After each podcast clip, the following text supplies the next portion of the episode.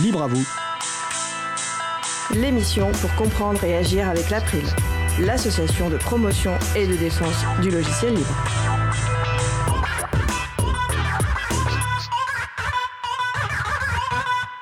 Bonjour à toutes, bonjour à tous. L'édition est la retouche d'image. Le dessin vectoriel avec les logiciels libres GIMP et Inkscape, c'est le sujet principal de l'émission du jour. Avec également au programme la chronique de Véronique Bonnet, À quoi sert le logiciel libre?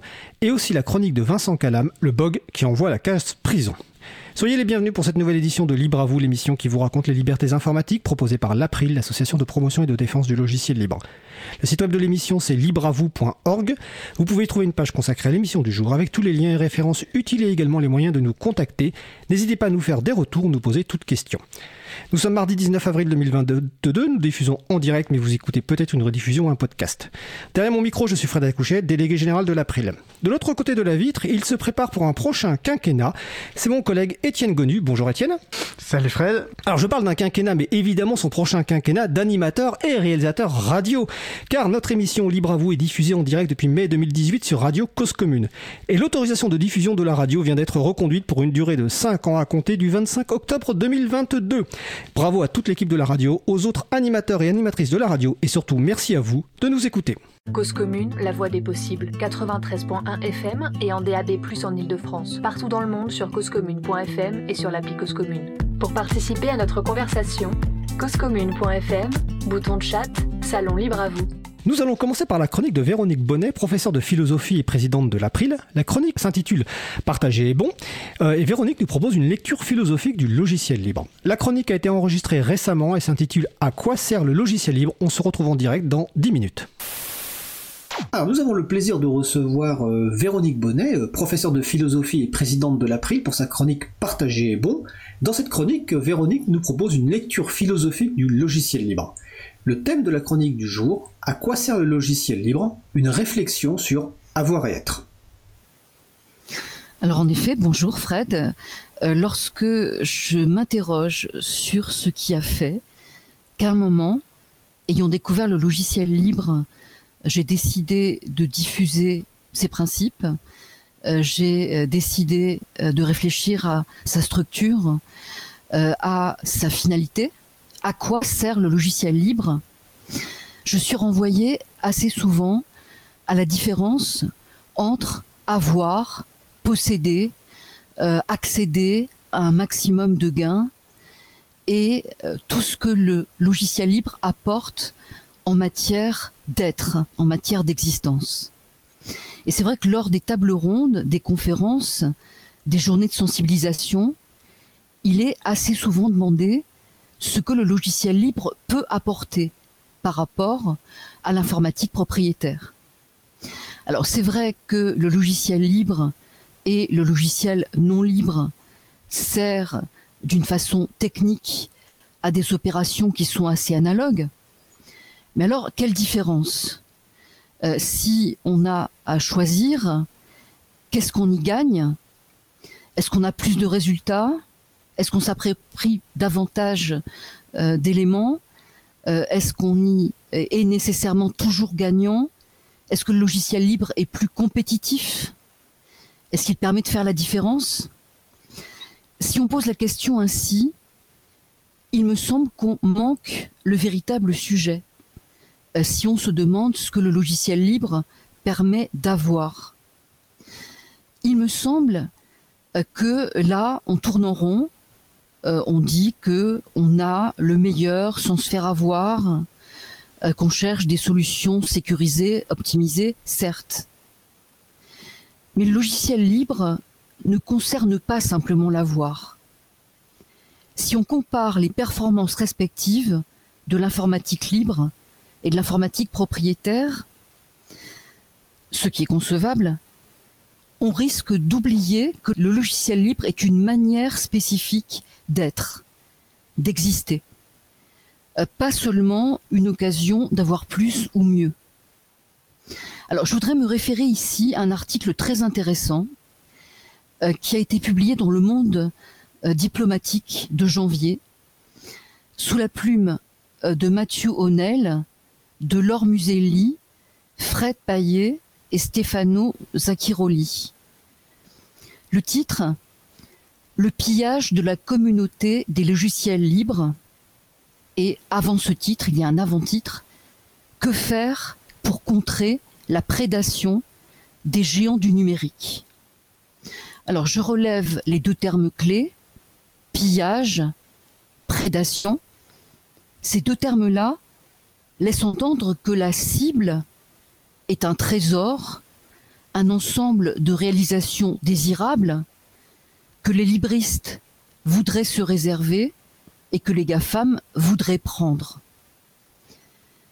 Mais les auteurs prennent soin de montrer que le véritable enjeu, au-delà de l'avoir, concerne les principes, c'est-à-dire la charge existentielle du choix du libre. Je résume la teneur de l'article. Comme la plateforme de développement collaboratif GitHub a été rachetée en 2018 par Microsoft, alors qu'elle était initialement destinée à stocker du code libre, faut-il raisonner en termes de perte pour les libristes, de gains pour ceux qui ne le sont pas? Certes, les auteurs évoquent une récupération, un siphonnage de l'énergie créative, de la patience, du sens de l'autre qu'ont mis les, programmeurs du libre, c'est-à-dire une captation de travaux universitaires, de réalisations sous copyleft, gauche d'auteur, qui semblent réduire à néant le choix de ceux qui ont voulu rendre disponible à tous le code source de leur réalisation.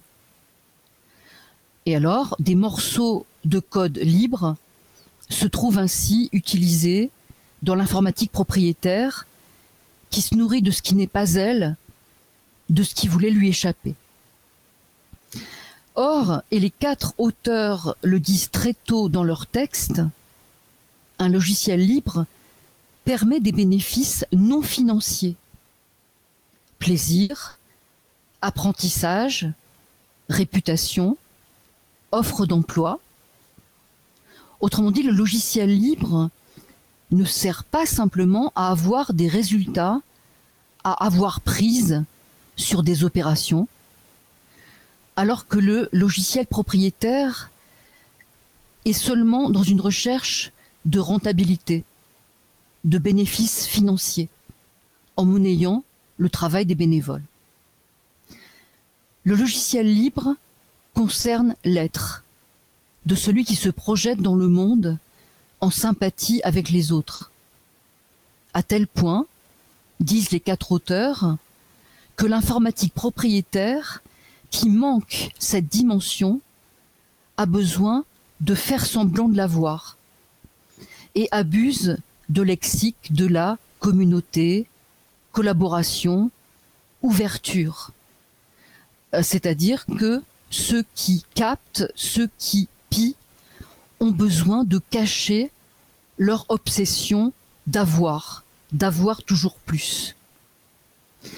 Et là, on peut retrouver un clivage cher à Jacques Lacan, qui est un philosophe, psychanalyste, continuateur de Freud.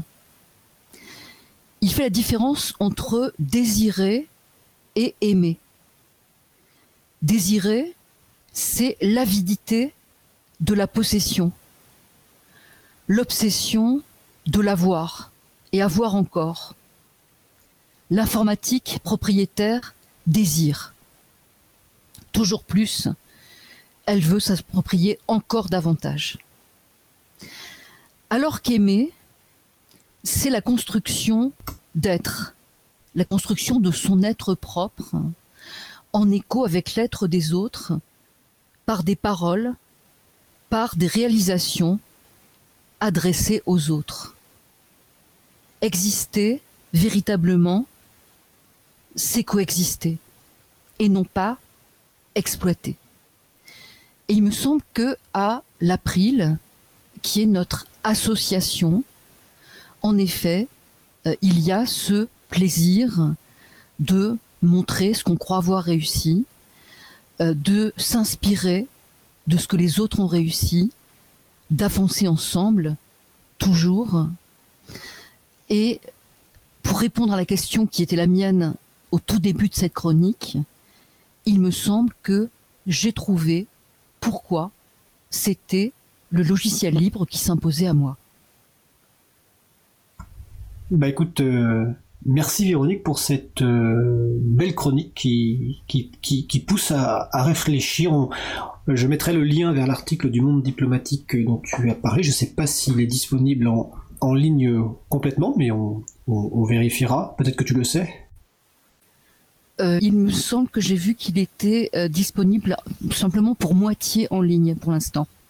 D'accord, bah écoute, peut-être qu'au bout d'un certain temps il sera disponible en ligne ou sinon on contactera les, personnes qui ont, qui ont rédigé cet article euh, pour le mettre en ligne et qu'il soit consultable par tout le monde. Ben, en tout cas, je te remercie pour cette euh, belle chronique. Est-ce que tu souhaitais ajouter quelque chose?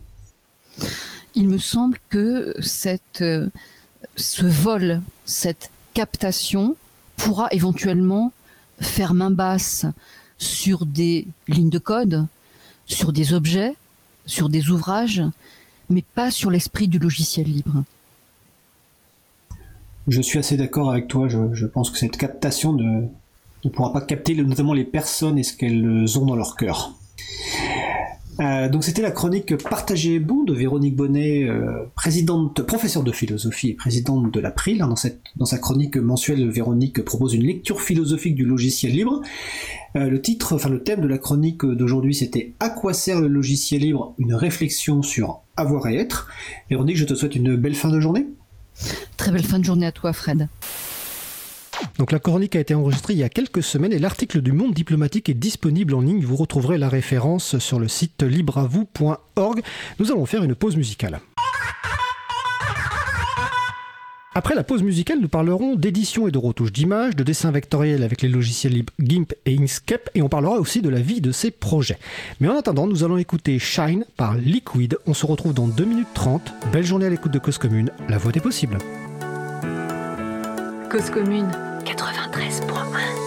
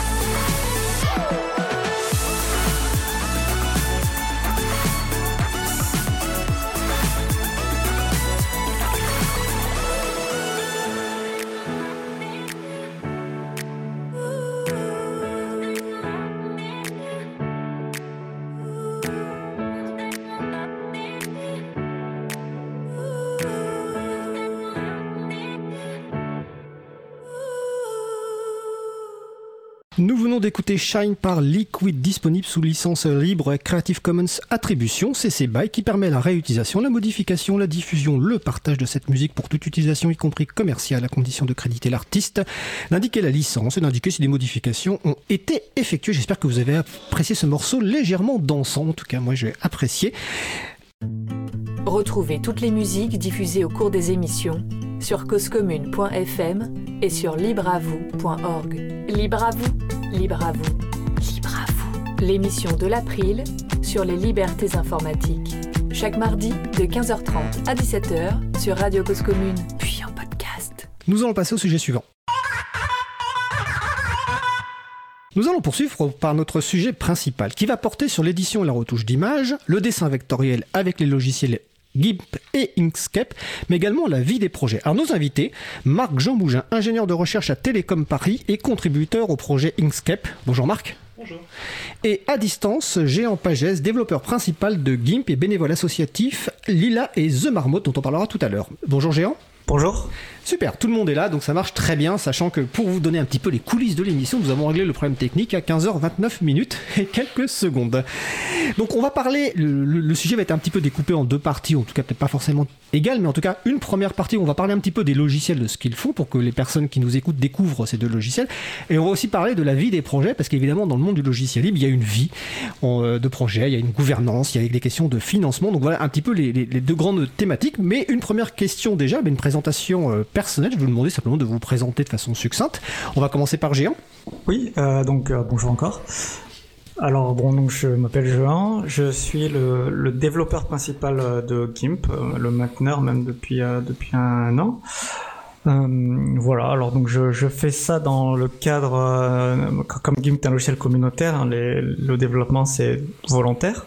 Et donc moi c'est dans le cadre d'un projet de film d'animation dans une production associative qui s'appelle Lila. Et dans ce contexte-là, on fait un film et moi je fais la partie euh, logiciel développement. Donc j'améliore le game, je le rends stable, donc je corrige les bugs et puis j'ajoute des fonctionnalités au besoin, etc. Voilà, c'est en gros c'est c'est moi en tout cas en rapport avec GIMP. D'accord. On va rentrer dans, dans, le détail de tes contributions évidemment dans le cours de, de, l'émission. Euh, Marc, Marc Jean-Bougin. Bah moi je suis euh, employé, euh, donc je suis ingénieur de recherche à Télécom Paris, qui est une école d'ingénieurs sur le plateau de Saclay, qui est spécialisée dans le, les questions du numérique. Et euh, en partie, enfin, j'étais déjà engagé depuis assez longtemps dans le projet Inkscape, et euh, là, je suis engagé notamment parce que, enfin, parce que mon, mon, employeur me permet de passer une partie de mon temps sur le projet Inkscape, partie de mon temps de travail, ce qui est assez pratique. Et donc, dans le projet, un petit peu comme Géant, je m'occupe de pas mal de questions de code, de bugs, de review et d'animation de la communauté. Notamment, j'essaye de euh, gérer la, notamment les, les, releases du logiciel, donc les, les sorties du logiciel. On va, les différentes versions Ouais, des différentes versions, on va on, en reparler. Et euh, notamment, des, euh, plutôt spécialisé dans les questions autour du développement lui-même, des questions de code, parce qu'on a plusieurs équipes qui s'occupent de différentes choses, on y reviendra. D'accord. Ok, écoutez, merci tous les deux. Donc on va commencer déjà par une bah, on va parler un petit peu de, ce que font ces logiciels parce que euh, les personnes qui nous écoutent ne les connaissent pas forcément. Hein, donc, euh, deux logiciels qui ont des fonctionnalités euh, différentes. Alors, une première question générale, d'essayer de présenter dans les grandes lignes les principales fonctionnalités de ces deux logiciels. On va commencer par, GIMP avec Géant. Oui, alors GIMP, c'est ce qu'on appelle un logiciel de graphisme raster ou bitmap. Euh, donc, ce sera bon. Il, vous pourrez voir avec Inkscape, c'est différent. Inkscape, c'est vectoriel. Donc, BIM, c'est tout est euh, des matrices de pixels. Et donc, euh, c'est dans ce contexte de. Alors, en gros, c'est similaire à Photoshop. C'est pas un clone, hein, comme certains nous le disent. C'est pas le but, mais c'est dans la même catégorie. C'est donc on modifie. Alors, ce qui fait que c'est beaucoup utilisé par les photographes, par exemple, parce qu'en photographie, on, bon, on travaille avec des pixels, on travaille avec euh, voilà. Euh, ensuite, dans l'illustration aussi, puisqu'on fait aussi de l'illustration raster. Euh, alors, il y a certains qui font de l'illustration avec plutôt type vectoriel, surtout si c'est des, trucs plus plus simples. Mais on, voilà, ce qui va plus se rapprocher, on va dire, d'un style physique, ce sera ce, type de logiciel. Voilà. D'accord. Alors, Marc, sur Inkscape, pareil, les grandes fonctionnalités bah, du coup, Inkscape, euh, donc contrairement à GIMP, c'est plutôt un éditeur vectoriel, ce qui veut dire que, en fait, la différence avec les images qui sont comme les photos composées de pixels, c'est qu'une image vectorielle, en fait, euh, elle est définie à partir de courbes et de définitions mathématiques. Par exemple, un cercle, c'est pas l'ensemble des pixels qu'il y a sur le cercle, c'est défini par un centre et un rayon, et du coup, ça permet d'avoir un résultat qui ne dépend pas du zoom qu'on a sur l'image. Et donc, euh, Inkscape, c'est un logiciel qui est centré autour de ça. D'accord. Alors j'ai juste précisé parce que j'ai oublié que vous pouvez participer à cette conversation pour réagir et poser des questions sur le salon web de la radio. Vous allez euh, tout simplement sur causecommune.fm, bouton de chat euh, et salon libre à vous. Vous allez sur le site euh, libreavou.org. Je le précise parce qu'en fait Marc vient de me mettre un message sur un autre salon, donc je surveille plusieurs salons à la fois. En tout cas, n'hésitez pas à participer.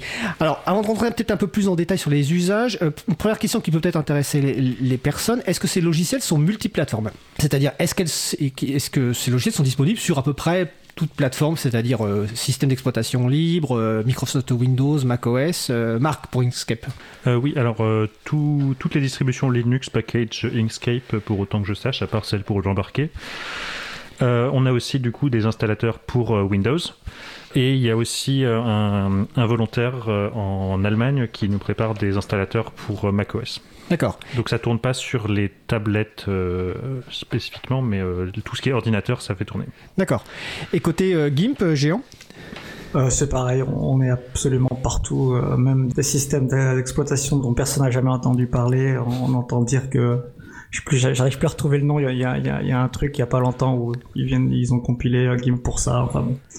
Donc c'est assez similaire à Inkscape, on est absolument partout, quelle que soit la, la plateforme ou l'architecture même. D'accord. Alors dans, dans, la suite de l'émission, on reviendra sur la partie logiciel libre. Hein. Pour l'instant, on va rester sur la partie euh, logiciel. Alors finalement, euh, pour Bon, les gens peut-être connaissent effectivement, au, moins deux noms ont déjà utilisé euh, Photoshop. En, dessin vectoriel, en logiciel privateur, qu'est-ce qui existe d'ailleurs, euh, Marc? C'est plutôt une alternative à Adobe Illustrator ah, ou CorelDRAW. Oh, CorelDRAW, d'accord. Pour quel type d'usage, en fait Bon, intuitivement, j'aurais tendance à penser, ou en tout cas historiquement, peut-être que GIMP c'était de la retouche de, photos, etc. Quels sont les types d'usages les, plus répandus pour ces deux logiciels Peut-être commencer par GIMP avec Géant oui, alors pour GIMP, c'est euh, bon alors la photo, hein, ça c'est évident. Ensuite, en illustration, quand on veut, euh, alors en illustration, on, peut utiliser Inkscape selon ou GIMP. Euh, en fait, c'est quand on veut quelque chose, un dessin dessiné plus librement, on va dire. Inkscape, c'est comme c'est alors, je, je c'est pas non plus mathématique, les gens n'ont pas besoin de faire des, des, des équations, hein, mais, mais c'est, tout, c'est des courbes, c'est, euh, c'est, des, des, courbes plus parfaites, etc. Et, et bon, GIMP, c'est plus, c'est vraiment un peu comme, comme quand on dessine en physiquement, donc c'est, ce genre d'illustration. Voilà, ensuite, même en designer, on va plutôt utiliser Inkscape, mais, euh, mais souvent quand, quand des fois on design des, des trucs, euh, des, des petits logos, je sais pas quoi, on va le faire d'abord sur GIMP pour que ce soit facile et après une fois que c'est qu'on a l'idée bien, on, va le redessiner sur Inkscape pour qu'il soit plus. Euh, donc en fait ils sont très. D'ailleurs nous on utilise beaucoup Inkscape. Hein. On développe GIMP mais on utilise beaucoup Inkscape. Donc on, voilà donc GIMP en tout cas c'est plus la partie. Euh, c'est plus euh, on, se pose moins de questions sur sur les courbes et sur voilà. D'accord. Donc c'est des logiciels complémentaires. Donc euh, côté Inkscape, Marc?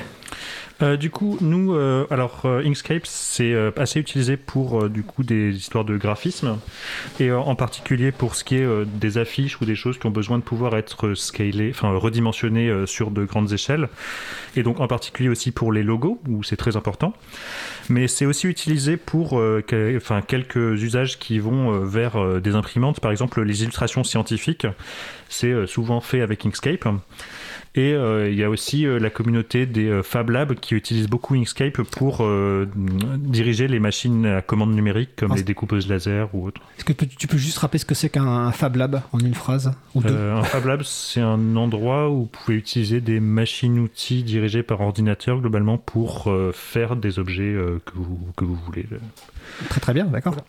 Alors finalement, euh, par rapport aux personnes qui connaissent, euh, qui connaîtraient en tout cas des, des, des, outils donc comme euh, Photoshop et Adobe, est-ce que finalement, en termes de d'usage, de, de, de palette d'outils et d'interface, est-ce qu'elles vont s'y retrouver ou est-ce qu'il va manquer des choses ou est-ce qu'il y a peut-être des choses en plus?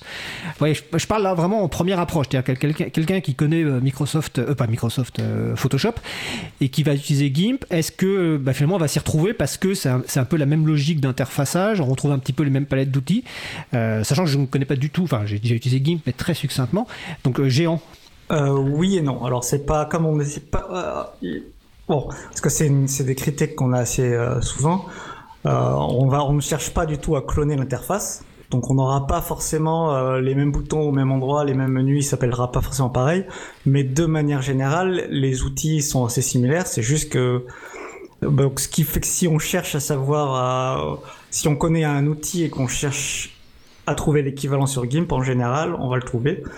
Voilà. Ensuite, il y a des choses qu'il y a sur Photoshop. Hein. De toute façon, c'est aussi une grosse un gros, euh, une grosse entreprise, ils ont beaucoup plus de sous. Il y a des choses qui sont, surtout tout ce qui est en intelligence artificielle et de ça, ils ont pas mal de fonctionnalités, je crois, là-dessus ces dernières années, ce que j'ai compris. Où il y aura pas ça sur GIMP. Voilà. Ensuite, je sais que des fois, on entend régulièrement des gens dire ah mais sur euh, sur euh, Photoshop aussi, ils peuvent pas faire certaines choses qu'on fait sur GIMP. Il y a pas longtemps, quelqu'un me parlait de Alpha, Alpha to Selection euh, ou quelque chose comme ça, je crois, ou peut-être Color to Selection. Euh, enfin bon, il y, a des, y a des choses qui, qui sont dans l'un, qui sont pas dans l'autre. Euh, voilà, les gens qui sont ouverts, ils nous disent souvent le mieux c'est d'utiliser les deux et de les utiliser pour ce, ce qu'ils font bien, parce qu'on peut faire un même projet, on peut passer d'un logiciel à l'autre. Euh. D'accord. Euh, avant de passer la parole à Marc sur, sur euh, Inkscape, je fais juste une je relais une remarque qui est sur le salon web, quelqu'un qui nous signale, un membre April d'ailleurs, qui pour la première fois écoute en direct, donc je salue Michael, 64 000, donc je pense que c'est sa résidence, qui nous dit Pour GIMP, j'essaye sans grand succès de le faire adopter par mon entourage, mais beaucoup ont été échaudés par l'affichage en plusieurs fenêtres, alors que ça fait bien longtemps qu'on peut afficher GIMP dans une fenêtre unique. Donc effectivement, peut-être que ce souvenir de multiples fenêtres pouvaient rebuter les gens, ben, sachez qu'aujourd'hui, vous pouvez le mettre dans une fenêtre unique. Donc, même question. Vas-y, vas-y. même. Depuis, depuis, depuis euh, c'est depuis 2012 qu'on ah oui, 10 ans, le, fait Mais alors le problème c'est que les gens restent sur leurs premières impressions. Donc euh, n'en restez pas sur votre première impression, laissez une chance à GIMP et Inkscape et testez-les. Donc même question pour euh, Inkscape. D'ailleurs je précise que Michael précise aussi que pour Inkscape ce qui est absolument génial, ce sont les tutoriels intégrés au logiciel et basés simplement sur des fichiers. Il en faudrait davantage. Donc même question pour Marc par rapport à Inkscape, par rapport à Adobe. Les concepts sont très similaires, c'est à peu près les mêmes concepts et euh, beaucoup beaucoup d'outils euh, sont euh, très similaires entre l'un et l'autre. Après c'est pas pareil que GIMP, on vise pas à faire un clone avec les mêmes outils, les mêmes fonctionnalités exactement. Et il y a certaines manières d'utiliser le logiciel qui vont être plus efficaces dans Inkscape ou dans Illustrator suivant qu'est-ce qu'on cherche à faire exactement. Par exemple, pour, Inkscape, la base c'est euh, les chemins qui sont euh, un petit peu la base du vectoriel. Et travailler avec des chemins de ce qu'on nous dit c'est plus simple avec Inkscape qu'avec Illustrator. Par contre il y a beaucoup de choses que euh, Inkscape ne sait pas faire ou qu'il y a besoin de plugins pour par exemple, si on vise à faire des dessins pour euh, le print, pour l'impression, pour l'impression, et que on vise euh, à des définitions de couleurs extrêmement spécifiques et extrêmement précises, donc avec ce qu'on appelle euh, du cyan magenta jaune noir. Euh, c'est quelque chose qui est assez difficile dans Inkscape, alors que dans Illustrator, c'est des choses qui sont intégrées parce que c'est euh, le logiciel de référence de l'industrie. Il y a donc des, petites choses comme ça qui sont euh, des différences. Sachant que Inkscape est plus basé historiquement sur les concepts de CorelDRAW que d'Illustrator, donc il y a il y a des, des, passages qui sont plus simples que d'autres. Alors CorelDRAW, c'est aussi un autre logiciel privateur qui est assez ancien.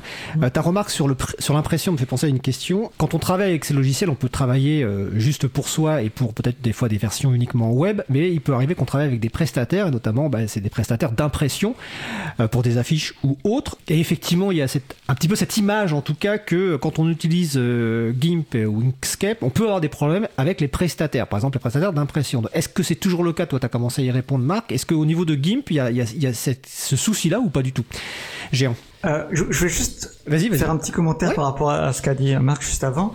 C'est euh, tu, disais que c'était pas pareil que GIMP, mais justement je disais GIMP, euh, pour moi c'est pareil.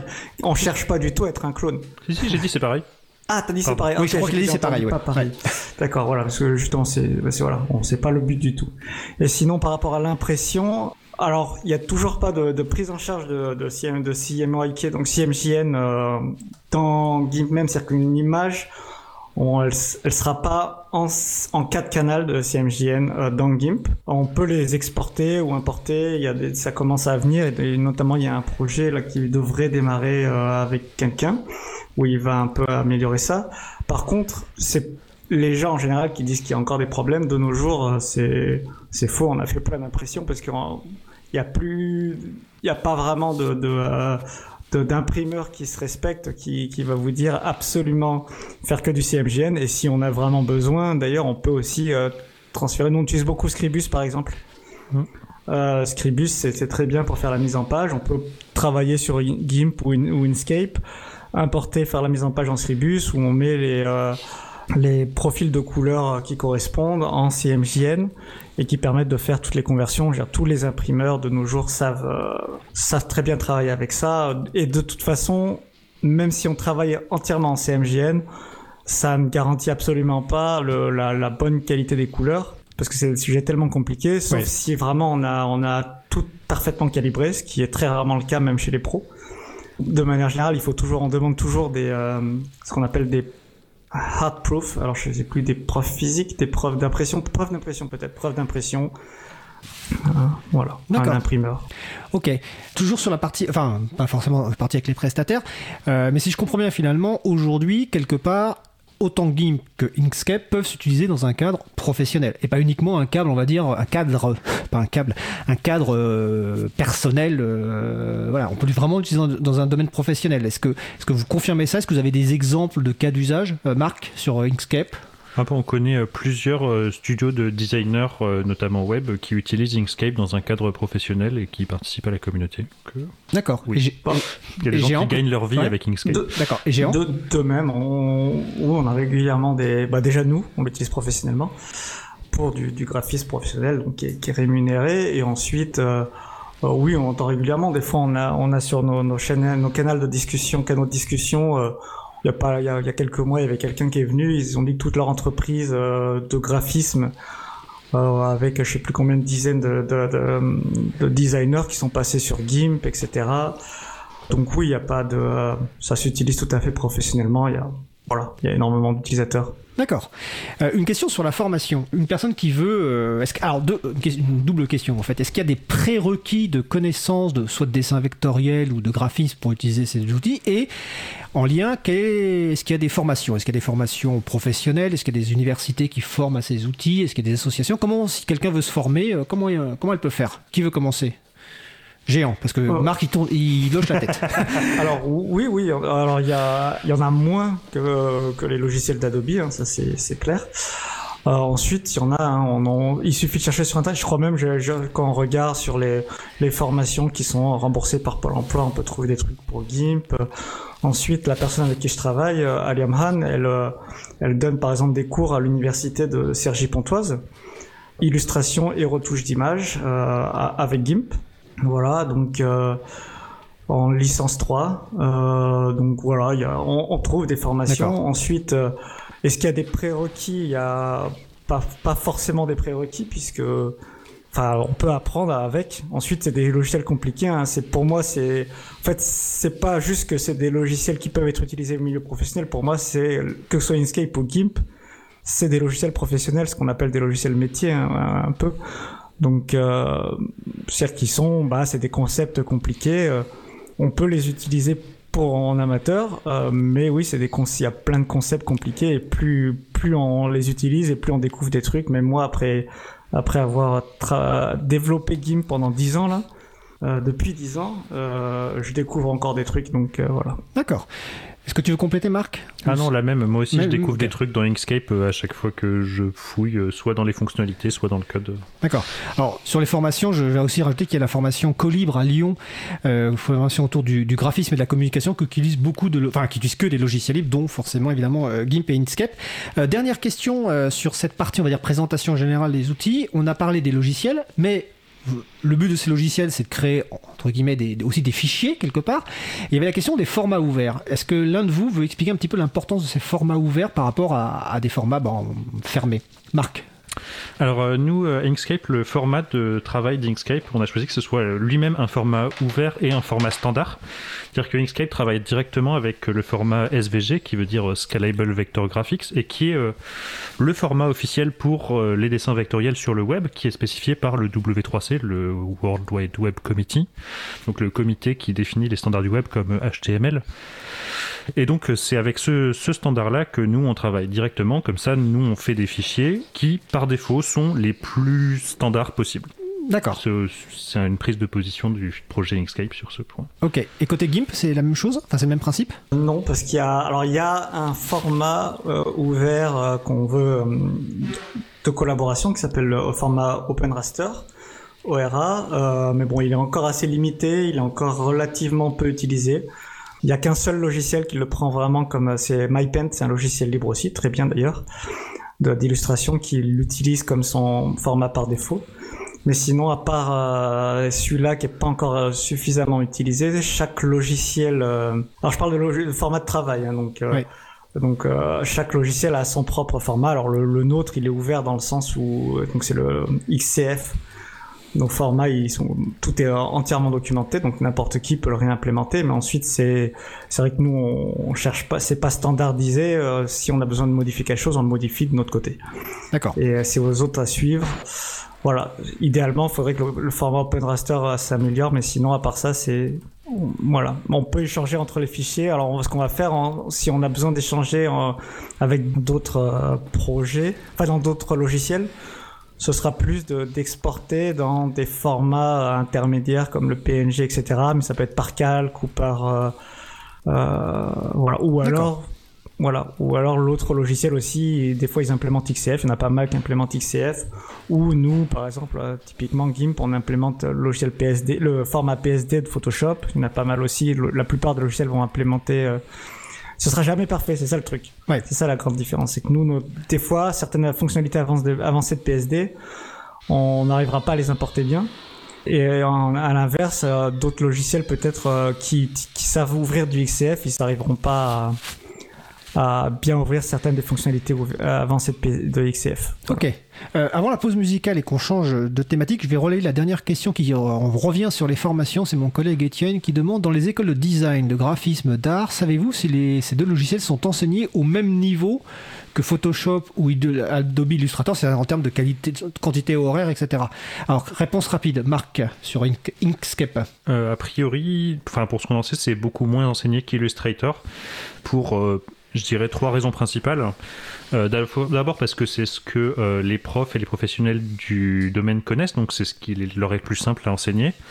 Parce qu'il y a un gros lobbying d'Adobe sur euh, les écoles d'art qui vont pousser pour faire des réductions pour les étudiants où les étudiants vont y avoir l'impression d'y gagner en prenant Adobe pour seulement 40 euros par mois au lieu de 80 ou 90. Et parce que quand les étudiants vont chercher du, travail après, bah, la plupart du temps, les, demandes vont spécifier des compétences en Illustrator et pas autre chose. D'accord. Et côté GIMP, euh, géant? Oui, c'est pareil. Ensuite, c'est les, logiciels d'Adobe euh, restent quand même le, les plus utilisés. Et, il y a un tel lobby. Et puis ils ont, ils ont des, souvent des licences gratuites, je pense, les étudiants. Donc euh, en plus, ils ont, quand ils ont des licences gratuites, ils ont l'impression d'être plus professionnels parce qu'ils ont un logiciel cher. D'accord. voilà. Ok, d'accord. Alors, on va faire une pause musicale avant de changer de sujet. Je précise que la pause musicale a été euh, choisie par Géant, il expliquera sans doute euh, après. Nous allons écouter, alors, j'ai un agneau Gastrix chez Wish and Lidl part 1 Exclusive Deal par Plagia. On se retrouve dans 3 minutes 30. Belle journée à l'écoute de Cause Commune, la voix des possibles.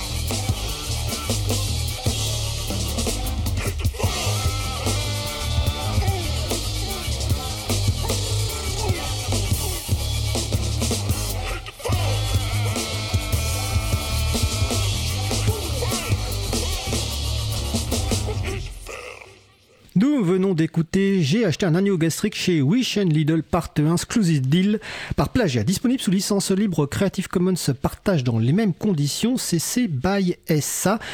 Euh, je précise, parce que j'ai oublié de le préciser tout à l'heure, que ce groupe fait partie du collectif AMMD, ammd.net. Euh, nous avions un collectif d'artistes qui diffusent des œuvres sous licence libre. Nous avions interviewé ORL de ce collectif dans Libre à vous 126. Donc vous retrouvez le podcast et la transcription sur libreavou.org slash 126. Retrouvez toutes les musiques diffusées au cours des émissions sur causecommune.fm et sur libreavoue.org. Libre à vous, libre à vous, libre à vous. L'émission de l'April sur les libertés informatiques. Chaque mardi de 15h30 à 17h sur Radio Cause Commune, puis en podcast. Nous allons poursuivre notre discussion sur euh, les logiciels libres GIMP euh, Inkscape avec Marc-Jean Mougin et Géant Pageste. Juste avant la pause musicale, nous avons parlé un petit peu des fonctionnalités de ces deux logiciels qui sont des logiciels libres. Donc là, on va parler plutôt de la partie projet, fonctionnement interne, gouvernance pour un peu expliquer comment bah, ces, ces, projets sont développés, parce que c'est souvent une, question qui revient, hein, c'est un petit peu un, mystère souvent pour les personnes. Donc déjà, avant de rentrer un petit peu dans, les détails, quelle est la... Je je ne sais même pas s'il y a une structure de fonctionnement, est quel, est le fonctionnement en gros du, projet? On va commencer par euh, Inkscape. Alors, quasiment toutes les personnes qui sont dans le projet. Inkscape euh, sont des bénévoles donc euh, qui travaillent sur Inkscape sur leur temps libre. Et après, au niveau de la structure, donc Inkscape, c'est un projet hébergé par la Software Freedom Conservancy, qui est euh, une entreprise, une une, une association, association, américaine, pardon, une association américaine de droit américain, ouais, qui, euh, qui est une non-profit, donc qui n'a pas le droit de faire de bénéfices. Non lucrative. Voilà, non, lucra non lucratif, lucratif. Sach non lucratif, sachant que c'est quelque chose de beaucoup plus restreint aux États-Unis ouais. qu'en France euh, comme, euh, comme statut. Euh, donc c'est eux qui vont gérer les finances de l'association qui on reçoit par des dons et euh, qui vont euh, gérer, euh, par exemple, si on veut embaucher. En ce moment, on est dans le process pour embaucher quelqu'un euh, pour s'occuper de la gestion de projet au, niveau, au niveau du projet en général, pour essayer de voir qu'est-ce qui manque dans le projet, ou est-ce qu'on qu'on pourrait faire un meilleur usage des ressources en personnes qu'on a. Mais sinon, euh, comment on s'organise entre nous Donc euh, entre bénévoles, ben, on s'organise plutôt par, euh, par équipe. Donc il y a l'équipe de développement qui va s'occuper de, des codes, des bugs, des nouvelles fonctionnalités et autres, et qui se rencontre tous les huit jours pour discuter, par exemple. Mais sachant qu'on a aussi des canaux de discussion. Quand tu dis qu'ils se rencontrent physiquement Non, non, non, pas non? physiquement, pas ah, physiquement, okay. en, en, ligne. En ligne, d'accord. Pour discuter. Il y a aussi du coup une équipe, enfin il y a une équipe de gens qui vont, par exemple, faire les traductions. Donc ils vont discuter entre eux de problématiques de traduction. Il y a une équipe de gens qui vont s'occuper du design de l'expérience utilisateur de, de, Inkscape, donc qui vont un petit peu se coordonner avec les développeurs de temps en temps, mais qui vont surtout discuter des aspects de parcours utilisateur. Euh, etc., etc. Il y a une équipe de gens qu'on appelle les vectors, parce que ça fait un petit jeu de mots, qui vont s'occuper de la, du marketing, enfin du marketing, de la promotion d'Inkscape, c'est-à-dire faire des petits articles, voir euh, qu'est-ce, enfin, euh, de contacter euh, éventuellement euh, des, des journaux qui font du, qui s'occupent du livre pour dire qu'est-ce qu'il y a comme nouvelles fonctionnalités, ou d'écrire des petits articles de blog, etc., etc. Donc on fonctionne vraiment par, par team et par équipe, d'accord. Par équipe, ouais. On va après, après, rentrer un petit peu dans le détail. Là, c'est une présentation un petit peu générale. Donc, même question pour euh, le projet GIMP géant. Alors, nous aussi, c'est entièrement communautaire. Euh, alors, si on parle de tout ce qui est finance, hein, c'est pour nous, c'est la, la, fondation Gnome hein, qui, qui gère euh, nous finance et qui héberge nos, nos outils. ensuite, on est totalement indépendant. C'est pas un projet GNOME, un GIMP. D'ailleurs, ce serait plutôt l'inverse. Hein. Un GNOME est né de, de, de GTK qui lui-même est né de GIMP. Euh, GTK, c'est le, le cadre de développement que vous utilisez pour faire euh, GIMP, c'est ça? Voilà, c'est ça. C'est le, le euh, la, bibliothèque graphique pour les voilà pour l'interface. Donc voilà. Ensuite, on, alors c'est la plupart sont des bénévoles. Ensuite, on certains dont nous avec notre projet essaient de se financer indépendamment, participativement. Donc nous avec notre projet The Marmotte. Il y a le, le, mainteneur de Gaggle qui est notre moteur graphique, alors dans le sens euh, pour le traitement des pixels par l'interface, euh, qui lui aussi essaie de se financer. Voilà, en fait, on se finance indépendamment et on, a, on a des, des idées de, de monter une, euh, une entité peut-être à part, probablement sous la forme d'une association et probablement en France parce que c'est, moi qui, qui fais la plupart des choses dernièrement. Donc, on verra, on verra si ça se fait, mais pour l'instant, tous les financements, on va dire individuels, pour ceux qui veulent essayer de, de vivre de, de, de développement, c'est indépendant. Voilà, donc c'est un peu plus, c'est assez anarchique euh, comme euh, type d'organisation. Et, voilà, et, je pense qu'on est beaucoup, enfin, je, je sais pas trop, mais euh, comme j'entends Marc là, je, je, me dis qu'on est, on n'a pas d'équipe comme ça, on n'a pas 10 équipes pour tout. parce que moi, là, depuis, depuis deux, ans, c'est moi qui fais euh, la plupart des choses, par exemple, que ce soit en développement, que ce soit c'est moi qui écris les news sur le site, les, articles sur le site web, c'est moi qui, qui fais beaucoup de choses. Heureusement, je suis quand même aidé, mais euh, j'aimerais bien qu'on ait plein d'équipes pour, pour, plein de choses. Alors justement, je vais, je vais, te, je vais te laisser réagir, Marc. Je vais presser un peu la question. Est-ce que vous avez une idée euh, du nombre de personnes qui sont, alors c'est difficile de dire euh, activement impliqués parce que ça dépend beaucoup, mais est-ce que vous avez une idée un petit peu du nombre de personnes? C'est vrai que quand on écoute Marc, on a l'impression d'avoir euh, une grosse structure avec plein de personnes, mais est-ce que pour donner une idée, vous avez une idée du nombre de personnes? Marc ça dépend beaucoup de comment on compte les gens, parce que si les gens sont, ils vont, ils viennent. Mais euh, je voulais aussi dire que cette structure en équipe, c'est quelque chose de relativement récent. On s'est aperçu que c'était plus simple pour les gens qui voulaient nous aider sans forcément coder d'avoir euh, cette sorte de structure et de pouvoir leur dire bah, si vous voulez nous aider sur tel euh, truc, voilà tel canot de discussion qui s'occupe de tel sujet. Et euh, c'était plus simple comme ça. Et du coup, je dis une équipe, mais en vrai, s'il y a, enfin, il y a des équipes où il y a plus de gens que d'autres. Il y a des, enfin, l'équipe qui s'occupe de la promotion, il y a peut-être so 6-7 personnes qui sont là régulièrement. L'équipe UX, peut-être 2-3. UX, c'est la partie euh, interface, euh, expérience utilisation. C'est peut-être 2-3, donc je dis équipe, mais il faut pas s'imaginer qu'il y a 40 personnes par équipe. C'est, euh, on a quelques développeurs, quelques personnes qui nous aident sur la promotion, etc. C'est pas. Alors, je vais préciser ma question et je laisserai Géant y répondre aussi. Sur la partie développement pur du logiciel, côté Inkscape, est-ce que vous savez combien vous êtes et combien vous êtes de personnes qui, entre bénévoles et personnes payées pour ça? Parce que toi, tu as expliqué tout à l'heure que tu étais en partie payé pour contribuer Inkscape sur ton temps de travail par Télécom Paris. Donc, est-ce que vous avez une idée du nombre de personnes sur la partie vraiment purement développement euh, Marc, déjà? Euh, je dirais qu'il y a moins d'une dizaine de gens qui sont là de manière régulière. Quand je dis régulière, c'est qu'on les voit depuis, euh, depuis longtemps et mmh. qu'on sait qu'on pourrait les, les contacter. Et il y en a en termes de rémunérer, vraiment très peu. Il y a, enfin, du coup, il y a moi sur une toute petite partie de mon temps. Il y a, euh, je sais qu'il y a Martin Owens qui est un développeur américain qui a un Patreon et qui essaie de se financer comme ça. Patreon, c'est du financement participatif. Donc il y en a quelques-uns qui ont une tentative de financement participatif comme ça et aucun qui est rémunéré par le projet. Ok. Et côté GIMP, même question. Alors côté GIMP, donc on, niveau développeur, hein, donc il y en a que deux, donc euh, moi-même, donc par The Marmotte et donc euh, Pipind. Euh, alors son, vrai nom c'est Oyvind euh, Kolas, je sais, mais je sais pas comment ça se prononce, j'ai sûrement mal prononcé, euh, qui lui aussi se finance par euh, financement participatif. Donc on est que deux. Ensuite, au nombre de développeurs, bah ça dépend parce que nous GIMP ça existe depuis 1995. Donc là je viens de faire un compte vite fait, il y a eu plusieurs centaines de personnes qui ont contribué. Ensuite, par exemple, si je regarde là, depuis le 1er janvier 2022, je viens de regarder un instant, hein, il y a, y a eu moins de, je sais pas, peut-être. Euh, enfin, le problème, c'est qu'il y a aussi beaucoup les traducteurs qu'on voit là, mais une, dizaine peut-être de personnes qui ont contribué. en sachant que le, depuis, depuis janvier, moi j'en ai fait, j'ai fait 306 commits et le, deuxième développeur il a, il est à 13. Donc, euh, D'accord. en gros, c'est, c'est, c'est, voilà. La, Alors par contre, oui, sur sur le sur la partie GIMP, mais ensuite nous on compte aussi Gaggle et là il y a donc Pippin qui travaille lui aussi beaucoup et qui qui euh, qui a aussi un, flow. Alors si je j'ai pas regardé là son son dépôt, mais lui qui travaille aussi, euh, qui fait similairement à moi énormément de voilà, donc en gros, on est deux à faire vraiment, euh, vraiment le, gros du travail à l'heure actuelle.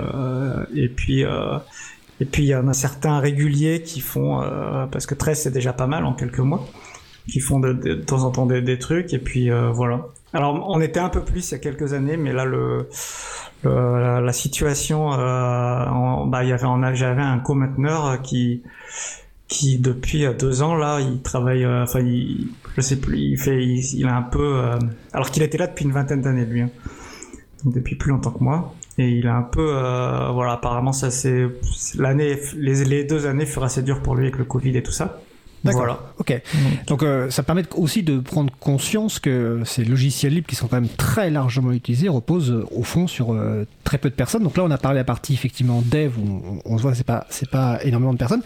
Marc a évoqué différentes équipes parce qu'une des forces du logiciel libre c'est qu'on est on peut contribuer, pas uniquement en, développement. Donc, quelqu'un qui voudrait là vraiment s'impliquer dans, l'un de ces projets ou dans, ces, deux projets, euh, quels sont les, besoins les plus euh, importants en termes de contribution hors développement? Marc, sur Inkscape.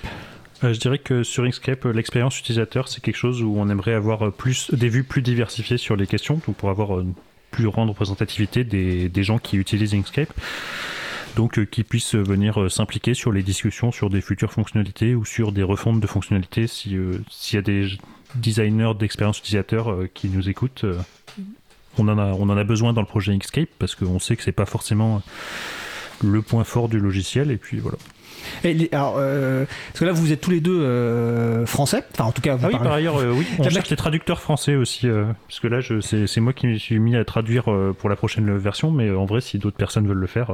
Donc de la traduction. Mais ma question était sur, plutôt sur la langue du, utilisée pour contribuer. Est-ce que quelqu'un qui, qui ne parle pas l'anglais peut facilement contribuer? Marc? Non. Non, c'est compliqué. En réponse courte, non.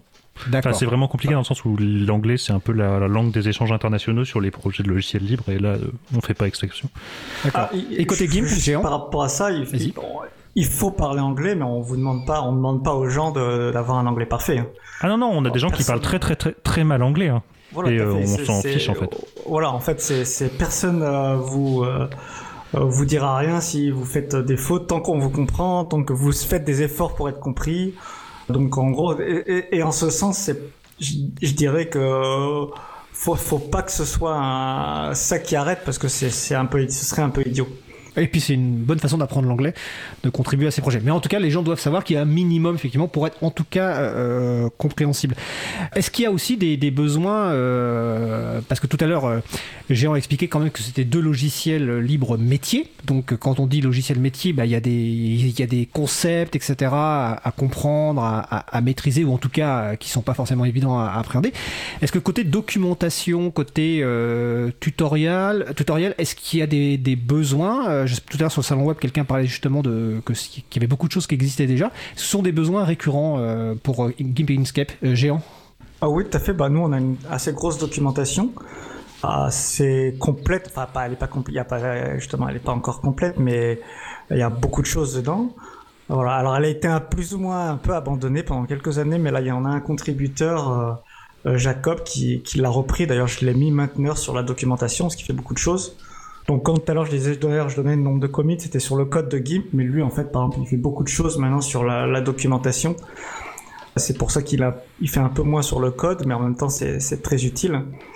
Donc oui, oui, tout à fait. Il y a, il y a, il y a besoin. Ensuite, il y a plein de gens qui vont euh, pas lire la documentation et dire euh, il y a, il y a pas, mais il y a, enfin, je comprends pas, mais on a une documentation qui explique pas mal de concepts. Euh, voilà. Et puis sinon, la, oui, la traduction, GIMP par exemple, c'est traduit en plus de 80 langages. Hein.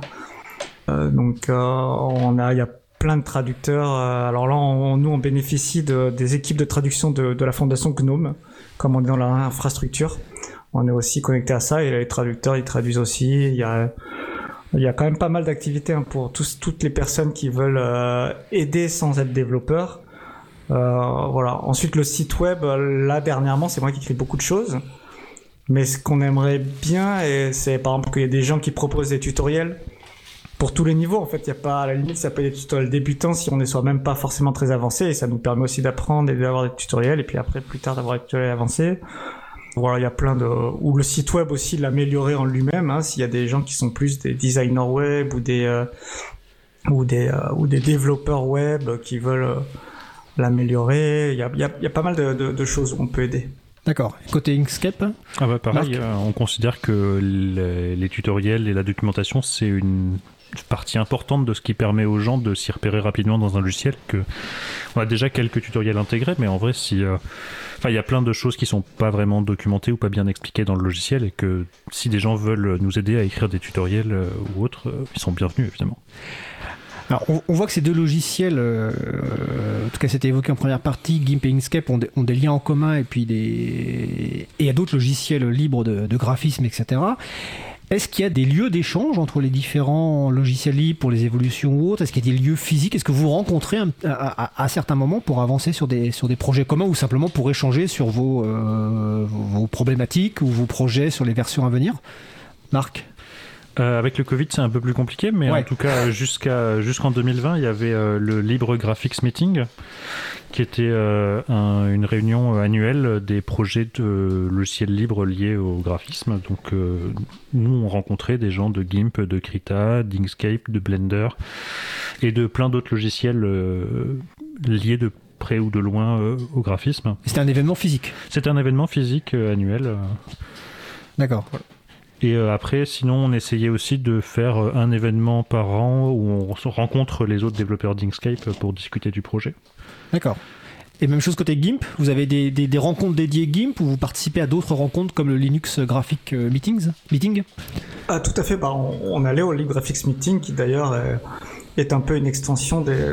des alors c'était avant, avant que j'arrive, hein, ça, des, des conférences GIMP où les premiers développeurs ils se rencontraient. Et puis après il y a eu le LibreGraphics Meeting qui je pense avec GIMP, Inkscape et les, les projets de l'époque on, on, se sont dit et si on se rencontrait entre nous? Donc ça on y allait tous les ans. Moi j'y suis allé là tous les ans depuis 2012 2000, 2013 voilà. D'ailleurs c'est le fait qu'on en est plus là depuis 2-3 euh, ans là que ce que je disais le, le, le mainteneur euh, qui, qui a l'autre mainteneur qui a plus ou moins disparu. Je sais qu'il me disait tout le temps que c'était ce qui lui manquait le plus. Parce que lui, justement, il cherche pas forcément à travailler. Enfin, il travaille, il se finance pas du tout sur GIMP et tout ça. Hein. Lui, il est, libraire. Il faisait ça entièrement sur son temps libre. Euh, comme il était son propre patron, je l'imagine, dans sa librairie, quand, quand il y avait personne, il, il était en train de coder. J'imagine que c'était ça. Voilà, et c'est, je sais que c'est un truc qui manque énormément de plus pouvoir se rencontrer, de plus voir et, euh, et ça, c'est un, voilà, donc c'est quelque chose de très important. Et puis on, de temps en temps, on avait fait aussi des, euh, ce qu'on appelait le Wilbur Week. Euh, le quoi? Wilbur, c'est notre mascotte. Ah oui, ça c'est, c'est, c'est euh, oui, c'est la masse, c'est la, en fait c'est le logo de GIMP. Oui. Le logo il s'appelle Wilbur. D'accord. Donc voilà, donc le Wilbur Week, c'était quand on se rencontrait juste entre nous. On, des fois, on prenait un on louait petite, euh, un, un, lieu dans, au milieu de la campagne, euh, genre en Espagne, au milieu de la forêt, et puis on restait une semaine euh, à, à, à, coder entre geeks et à faire des projets, voilà, sur le futur de GIMP. D'accord. Bah, peut-être peut-être qu'avec euh, euh, la période qui bon qui est un peu plus euh, enfin on va dire que la pandémie a totalement disparu mais peut-être que le Linux Graphics Meeting va pouvoir revenir à un moment ou à l'autre et de mémoire c'est-à-dire c'était en France c'est libre Graphics Meeting. J'ai dit quoi? Linux. Oh mince. Pas grave. Libre Graphics Meeting et, euh, et c'était euh, si je me souviens bien c'était l'événement qui est souvent organisé en France sauf erreur Ouais. Je pense qu'il a les premiers c'était en France effectivement et dernièrement c'était aussi en France le dernier qui était censé se produire. D'accord. Mais ensuite il a à part ça il a été quand même dans pas mal de pays du monde euh, mais il a été plusieurs fois en France effectivement. D'accord. Dans les euh, projets logiciels libres euh, en, en, fait ce qui est disponible c'est euh, alors tout à l'heure non pour tout à l'heure en, en, introduction Marc parlait qu'il s'occupait notamment des de ce qu'il appelait des releases c'est-à-dire la, la publication des des versions on va dire entre guillemets officielles ou stables donc il y a les versions de développement versions officielles. Comment ça se passe en fait d'un point de vue pratique? À quel moment le projet dit que et même question pour, pour, pour Géant après, parce que j'ai vu que récemment sur linuxfr.org, tu as posté une dépêche annonçant la prochaine version de, GIMP avec tout ce qu'elle est arrivée. Comment ça se passe le choix tout d'un coup de dire à un moment, cette version-là, c'est une version entre guillemets officielle avec un numéro? Comment ça se passe? Marc Jean Bougin Alors, on a un petit peu changé de paradigme il y a deux ans parce qu'on a mis plusieurs années à sortir la version 1.0 après un des gros changements sur, sur le code. Et on s'est dit qu'il fallait faire des trucs plus réguliers. Et donc, euh, vraiment, à ce moment-là, on a euh, décidé, on fait euh, une, sortie majeure par an, à peu près en mai. Et on fait deux releases de correction de bugs, quatre mois après, huit mois après. Comme ça, ça fait tous les quatre mois, il y a une release et c'est comme ça. D'accord. Je précise que tu viens de proposer de poser le mot bug. La prochaine chronique, Vincent Calam qui s'est installé, nous parlera d'un bug qui peut envoyer en prison. Vous, verrez la chronique, c'est un petit teasing. Donc, donc mais donc c'est bientôt la prochaine version euh, majeure, comme tu dis, puisque nous sommes en avril 2022. Je précise pour les mhm. personnes qui nous écouteraient dans le futur, euh, qui serait déjà la version 10 de, Inkscape. Euh, même, même question pour Gimp. Récemment sur linuxfr.org, qui est un site d'information autour du logiciel libre, tu as publié géant une longue dépêche. D'ailleurs, on te félicite sur le salon web détaillant les qui allait venir. Donc comment ça se passe pareil sur la décision de telle version et devient une version majeure? Alors nous c'est beaucoup plus bordélique parce que on n'a pas vraiment de calendrier. C'est comme beaucoup de projets font. Ensuite c'est juste quand on se dit bah alors ah oui pour une version majeure c'est différent mais pour une version euh, alors ce qu'on appelle mineur ou micro on, se dit à un moment donné ah bon bah là il y a il y a des euh, on a des bonnes corrections des bonnes euh, choses et on la sort et on sort comme ça des, versions euh, tous les euh, trois mois, je dirais, à peu près. Voilà, en général, on se décide euh, dix jours avant et on, voire une semaine avant. Et en général on a par rapport à notre décision on a encore deux semaines de retard parce que voilà. Donc c'est en gros ça fait ça. Donc voilà. Ensuite nous aussi on a changé avec la 2.10 donc c'était en 2018 on a changé nos, notre logique où euh, jusqu'alors on faisait euh, alors les versions micro, c'est-à-dire qu'on a, on a des, chiffres sur des versions sur trois numéros. Genre on, est à la 2, 10, 30 par exemple. Les micro, c'est quand on change seulement le, troisième numéro. Euh, on disait que c'était que des corrections de bugs, sauf que maintenant on a décidé depuis, 2000, depuis le 2018 qu'on peut avoir des nouvelles fonctionnalités parce que justement on s'était rendu compte que beaucoup de gens en fait croyaient que GIMP était mort parce que entre les, les, les, sorties de version mineure, où on pouvait avoir des fonctionnalités, il pouvait se passer plusieurs années. Alors qu'on avait tous les quelques mois, on a des sorties, mais les gens les voyaient pas puisque c'était des sorties qui se corrigeaient que des que des bugs. Voilà, donc en gros, quand, quand c'est des bugs, ils ont pas l'impression que c'est qui s'est développé en fait. Quand c'est des corrections de bugs, je veux dire. D'accord. Voilà. Donc euh, voilà. Et ensuite la sortie majeure, là, c'est plus compliqué parce qu'il faut euh, il y a pas mal de choses où, en fait, euh, notamment, on a une, interface de programmation pour les plugins, ce genre de choses, et il faut absolument que ça soit, soit stable, euh, parce qu'ensuite, on sera bloqué avec ça pendant 10 euh, ans ou plus, quoi. Ok, d'accord. Avant, alors le temps passe vite, il nous reste très peu de temps, mais je vais d'abord relayer une question rapide pour euh, Marc qui est sur le salon web. La question c'est est-ce que euh, tu considères que LibreOffice Draw et Inkscape sont comparables Et la question est complétée par est-ce que les équipes ont des contacts? Donc Marc Jean Mougin. J'utilise pas assez LibreOffice Draw pour savoir si c'est vraiment comparable. D'accord. Je Enfin, je, je, enfin, je l'ai utilisé il y a très longtemps et pour moi, il y avait plus de fonctionnalités dans Inkscape, mais c'était un petit peu le même principe de base. Après, je sais pas trop ce qu'ils utilisent comme euh, format de fichier. Et on n'a pas vraiment de contact avec la Document Foundation, à ma connaissance. Alors, la Document Foundation, qui est notamment derrière euh, LibreOffice, qui, euh, qui, chapeaute un petit peu LibreOffice. Alors, on va. Il y a une question, dans, le cadre de la préparation de l'émission, Géant, un sujet qui te tenait à cœur, c'est le terme de logiciel libre communautaire, pas juste logiciel libre et pas juste logiciel communautaire. Donc, est-ce que tu peux nous expliquer ce que tu, ce que tu entends par logiciel libre communautaire, notamment dans le cas de Bah, C'est un peu ce dont on a parlé, que ce soit pour Inkscape ou, GIMP, c'est des logiciels qui sont vraiment... Parce qu'il y a quand même il, y a, beaucoup de logiciels libres qui sont quand même créés de manière très centralisée. Et des fois par des grosses euh, boîtes, je veux même, même Google, ils font des logiciels libres. Voilà. Et, et c'est vrai que soit Inkscape, euh, de ce que je connais, ou GIMP, c'est vraiment une communauté derrière. Et c'est vraiment, c'est vous qui le créez, en fait. Parce que n'importe qui, moi, j'étais n'importe qui hein, quand j'ai commencé en 2012. Moi, j'ai envoyé mes premiers euh, patchs. Euh, je crois mon tout premier patch, c'était je, je, je, rajoutais une icône sur un bouton. Euh, quand on cliquait, ça changeait l'icône parce que c'était un bouton play play stop. Je me disais, mais quand j'appuie sur play, je veux que ce soit stop. Je crois que c'était ça, mon premier patch. Donc c'était vraiment les trucs de base. Et, euh, et en fait, très assez rapidement, j'ai fait quelques corrections comme ça et on m'a donné à un moment, on m'a dit maintenant, mais tu fais des, tu fais des bons patchs, euh, euh, vas-y, je te donne les, les droits d'accès. Alors on fait pas n'importe quoi, on a une responsabilité à ce moment-là. Et c'est, et c'est ça en fait, c'est, c'est vraiment le, et c'est une communauté qui crée n'importe qui, n'importe qui vraiment peut participer. Voilà, et en fait, c'est, c'est, c'est pour moi, c'est un, c'est un concept très important parce que je trouve que c'est, c'est ça qui fait la beauté de ce, de ces logiciels et c'est quelque chose qu'on ne veut pas perdre. D'ailleurs, je parlais tout à l'heure de, de possiblement faire une, euh, un organisme, une entité, et c'est quelque chose aussi qui, qui me, où je réfléchis beaucoup, c'est que je veux absolument pas perdre, je veux pas que ce soit une entité qui puisse, on va dire, prendre le contrôle du développement, par exemple. Ouais, tu, tu as peur qu'une structure, euh, quelle qu'elle soit, puisse en fait euh, rigidifier quelque chose qui est assez souple en fait. Tout ça à fait, exactement. Ok. Ouais.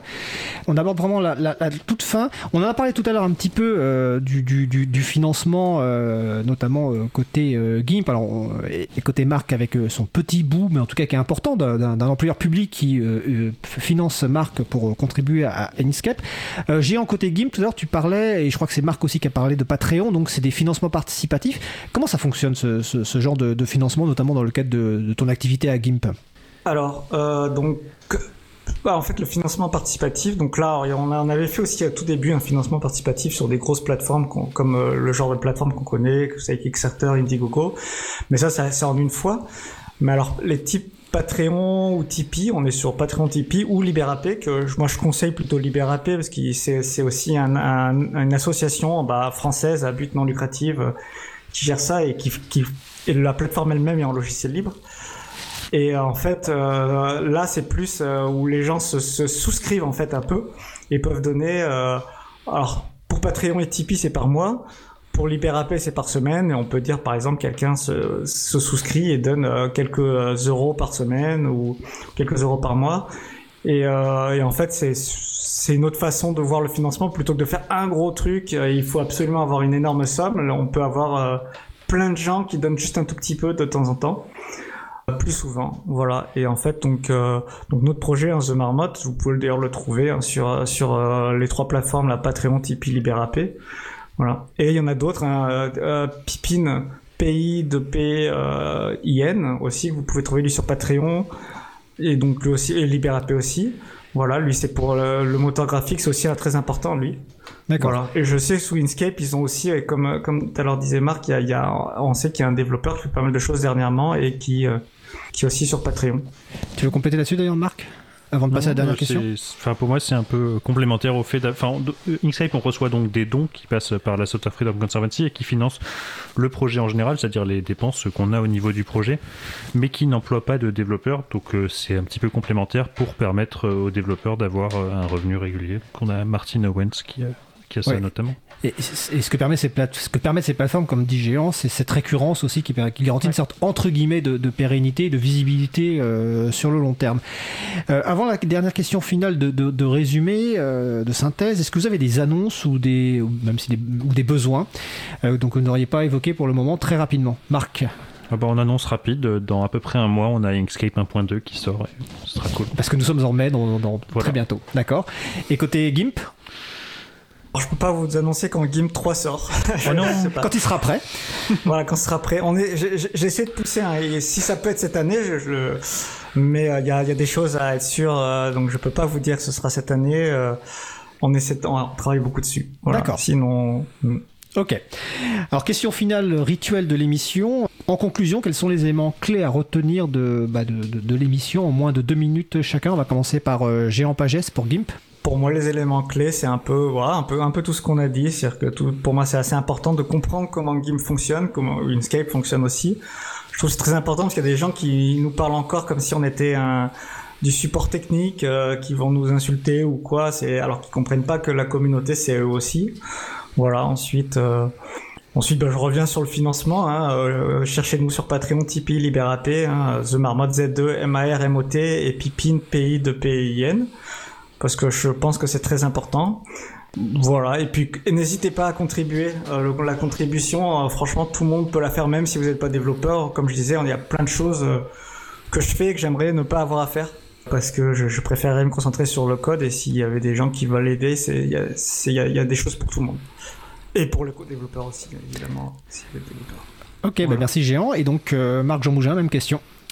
Ok, donc euh, je vais un petit peu euh, faire euh, une réponse qui est un petit peu similaire. hein. Donc euh, à retenir donc euh, le fait que euh, Inkscape, en fait, c'est ce que nous en faisons, donc collectivement.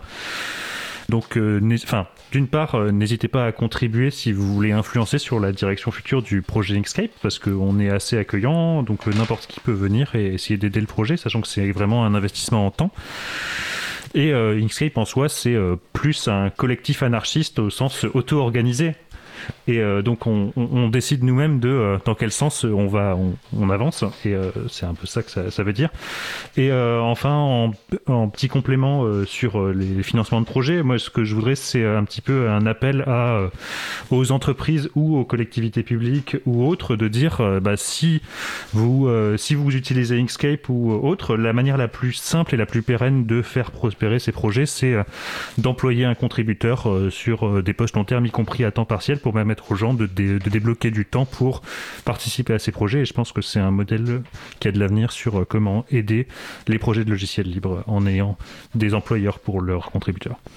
Écoutez, Si je peux parler, c'est Oui, un très bon point. J'ai pas pensé, mais ce que, ce que Marc vient de dire, c'est vrai parce qu'on a, on parlait des, des utilisateurs euh, professionnels et de ça, mais on sait que dans les collectivités, il y en a énormément qui utilisent euh, GIMP et Inkscape, et donc en fait, euh, bah, on sait que les gouvernements, ils aiment bien dire le logiciel libre c'est bien, etc. Et à côté, ils font des contrats euh, pour les logiciels propriétaires. Bah, c'est vrai que si- s'il y a des collectivités qui, écoutent, ils peuvent mettre cet argent plutôt euh, dans les logiciels libres qu'ils utilisent. Eh ben écoute, euh, écoutez plutôt, appel lancé. En tout cas, je vous remercie. Donc, euh, nos invités, euh, Marc Jean Mougin et Géant Pagès, donc pour Inkscape Game. Toutes les références citées sont sur le site de l'émission libreavou.org, donc vous pouvez les retrouver, et notamment les liens de financement participatif. Ben écoutez, euh, merci à vous deux et belle fin de journée. Merci. Merci beaucoup. Bonne journée. On va faire une pause musicale. Après la pause musicale, nous entendrons la chronique de Vincent Calam intitulée Le bug qui envoie la case prison. La pause musicale a d'ailleurs été choisie par Vincent. On va écouter Humans versus Mach- Machines par Emma. On se retrouve dans 2 minutes 30. Belle journée à l'écoute de Cause Commune, la voix des possibles. the world. It is humans versus machines. Cause commune 93.1. The best. I'm sorry, Dave. I'm afraid I can't do careful. All your base are belong to us.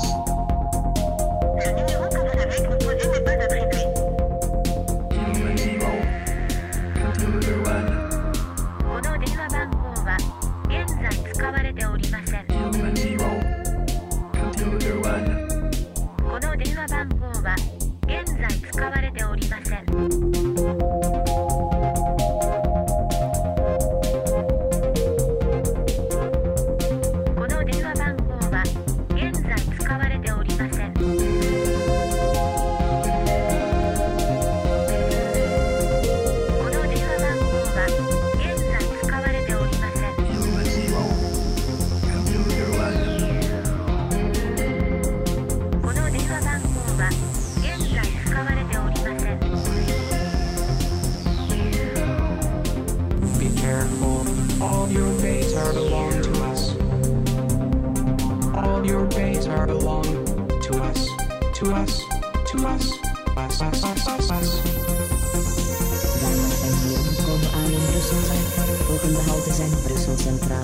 Brussel Noord en Schaarbeek.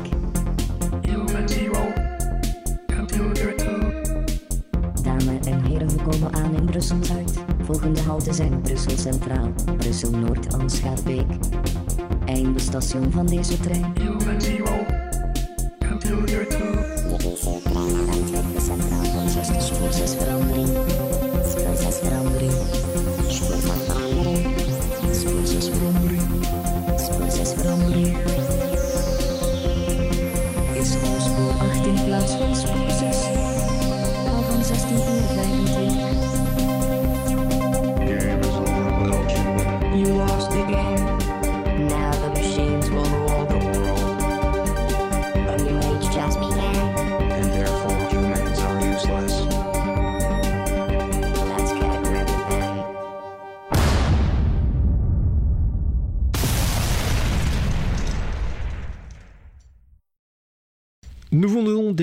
Humans vs Machine par Emma, disponible sous licence Art Libre.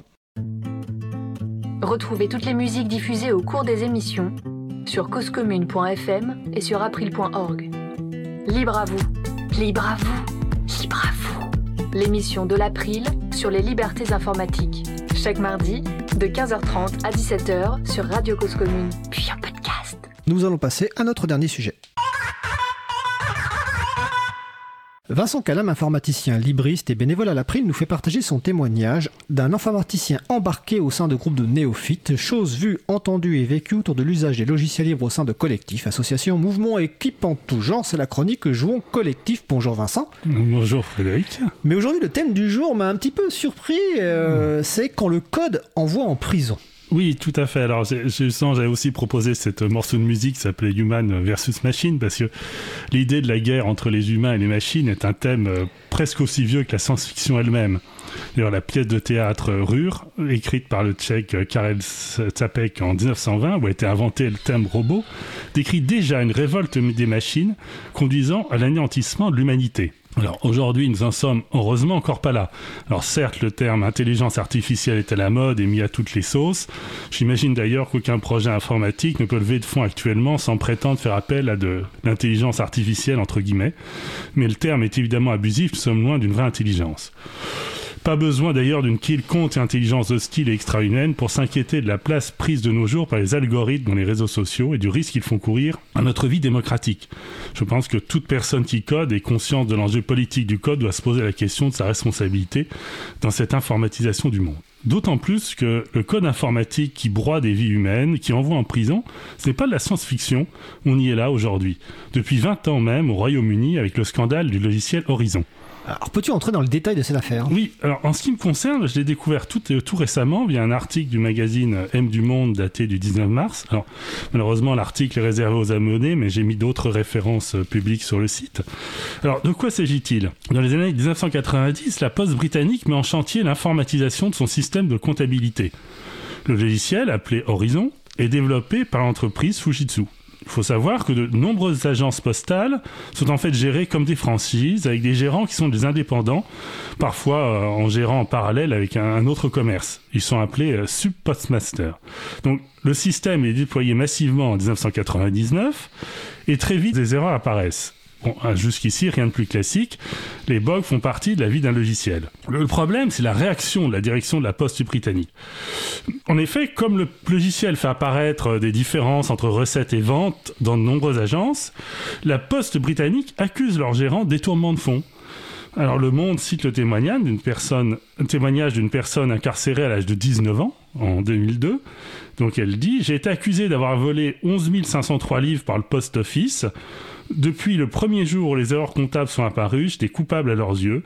Ils me demandaient juste à quoi avait servi l'argent. J'ai été condamné à 6 mois de prison. Donc à aucun moment le logiciel n'était mis en cause. Il y avait une foi aveugle dans les données qu'il retournait et aucun moyen de les contester. Pas de traces papier et bien sûr pas de code source ouvert pour aller vérifier de quoi il en retournait.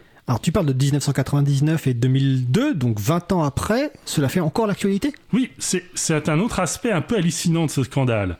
C'est seulement en avril 2021 qu'un jugement en appel a cassé les condamnations pour fraude et vol des 555 victimes regroupées dans un collectif appelé Justice for Postmasters Alliance.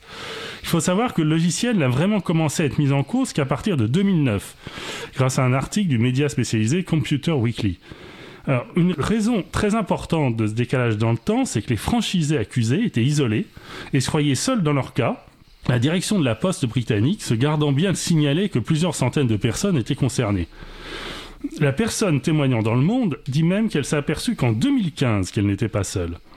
Alors, au passage, je trouve que cela fait étonnamment écho au combat actuel des livreurs d'Uber et d'autres plateformes pour faire reconnaître leur statut de salarié.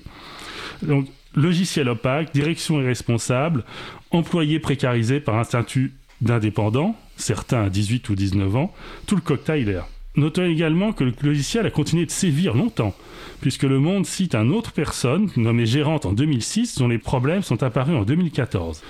Au final, ni Fujitsu, ni la direction de la Poste n'ont été inquiétés, d'après l'article, et la facture de l'indemnisation, on parle d'un milliard d'euros, sera pour le gouvernement britannique. Alors, et le logiciel libre dans tout ça? Bon, Un logiciel libre n'aurait évidemment pas protégé du cynisme de la direction de la poste britannique. Mais l'accès au code aurait permis une contre-expertise technique n'aurait pas attendu 10 ans.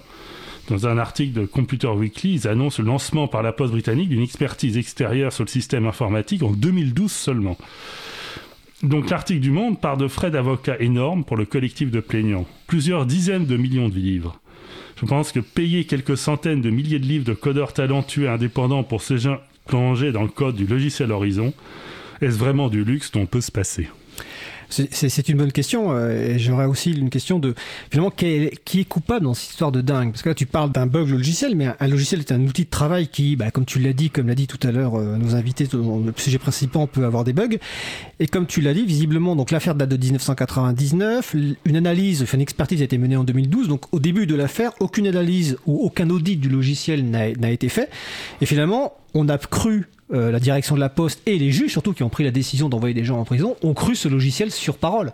Donc finalement, c'est plus un scandale quelque part judiciaire qu'un scandale informatique. Quel, est ton avis sur la question? Oui, en, soi, qu'un qu'un logiciel ait des problèmes, euh, je crois que c'est vraiment très très courant. Ça doit être intégré dans la réflexion sur un logiciel. Surtout, on a beau le tester, le jour où on le met en production, on le déploie euh, massivement sur des milliers milliers d'agences, c'est sûr qu'il y aura des problèmes qui n'ont pas été prévus au moment de la conception. Donc, euh, personne ne prétend euh, déployer un logiciel propre euh, du, au premier clic. Donc, il y a, y a un problème. Le logiciel lui-même, de toute façon, le logiciel n'est qu'un outil, effectivement. S'il n'est pas intelligent, le responsable, c'est la, la réaction. Je veux dire, il y a des erreurs, au lieu de se poser la question, bah, peut-être que ça vient de nous. Non, les erreurs, tout de suite, ont été imputées aux, aux- personnes, aux gérants. Et d'autant plus, on peut rajouter qu'en plus, que tu parlais tout à l'heure de cynisme, j'ai regardé un petit peu les articles de presse que tu cites, et il y a un des articles de presse indique, euh, j'ouvre les guillemets, la poste britannique a soutenu que les erreurs ne pouvaient être pas dues au système informatique, tout en sachant que c'était justement le cas.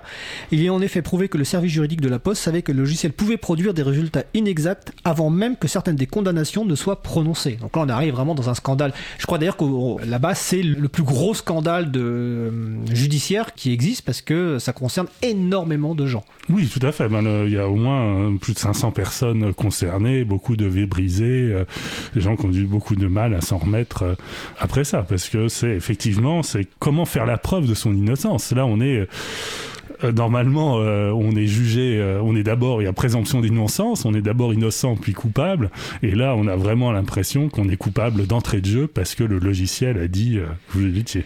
Comme le dit Étienne sur le salon web, c'est une vraie question de la valeur de la preuve. Oui. Bah écoute, merci pour euh, Vincent cette chronique. J'espère que la prochaine sera un peu plus euh, guillerette, donc celle sera en, en juin, je pense. hein. Je te souhaite une belle fin de journée. Merci. Nous approchons de la fin de l'émission, elle se termine pas. Nous allons terminer par quelques annonces.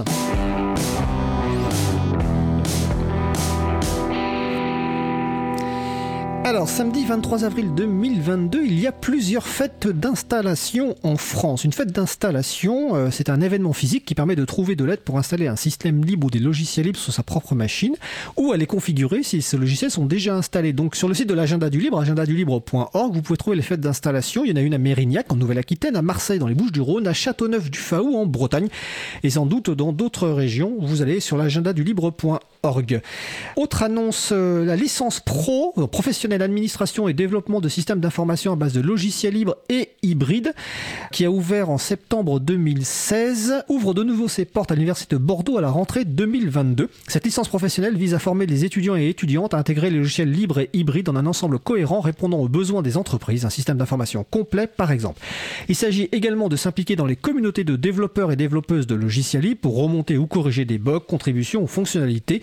C'est tout l'objet, du projet Tutoré qui pourrait d'ailleurs concerner des logiciels comme GIMP ou Inkscape dont on a parlé. C'est une licence professionnelle en un an. Elle est ouverte aux licences L2, DUT, BTS en formation initiale et en alternance, mais aussi en formation continue, reprise d'études et contrats professionnels. On peut faire une VAP, validation des acquis professionnels pour l'inscription. Des VAE, validation des acquis de l'expérience sont également possibles. Donc vous retrouverez les, les références sur le site de l'émission libreavou.org sur cette licence professionnelle administration et développement de systèmes d'information à base de logiciels libres et hybrides. Alors notre émission se termine. Je remercie les personnes qui ont participé à l'émission. Véronique Bonnet, Marc-Jean Mougin, Géant Pagès, Vincent Calam. Cette 139e émission a été mise en onde et réalisée par Étienne Gonu. Merci Étienne. Cette émission sera bientôt disponible en réécoute sur causecommune.fm et libravou.org grâce- aux personnes qui s'occupent de la post-production des podcasts Samuel Aubert, Elodie Daniel Gérondon, Languin, Olivier Grieco, Quentin Gibaud. Vous retrouverez sur notre site web libravou.org toutes les références utiles ainsi que sur le site de la radio causecommune.fm. N'hésitez pas à nous faire des retours ou nous poser toute question. Vous pouvez nous contacter sur l'adresse contact at libravou.org. Nous vous remercions d'avoir écouté l'émission. Si vous avez aimé cette émission, n'hésitez pas à en parler le plus possible autour de vous, à les faire connaître également la radio Cause Commune, la voix des possibles. Je ne sais pas ce que vous ferez dimanche 24 avril à 20h, mais quel que soit le résultat, rien ne sera perdu. Il faudra continuer à se mobiliser, à s'organiser pour construire une société libre, juste, émancipatrice et inclusive. La participation des structures du logiciel libre est un moyen, mais il y a bien d'autres combats. N'hésitez pas à rejoindre des associations. Faisons en sorte que l'avenir soit rempli d'espoir et d'énergie positive dans le respect des libertés, des égalités, des solidarités.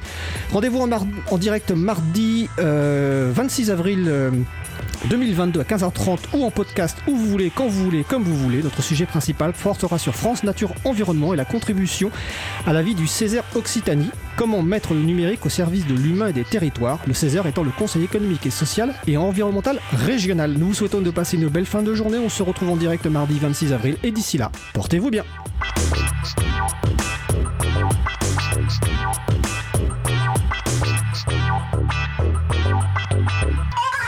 Cause commune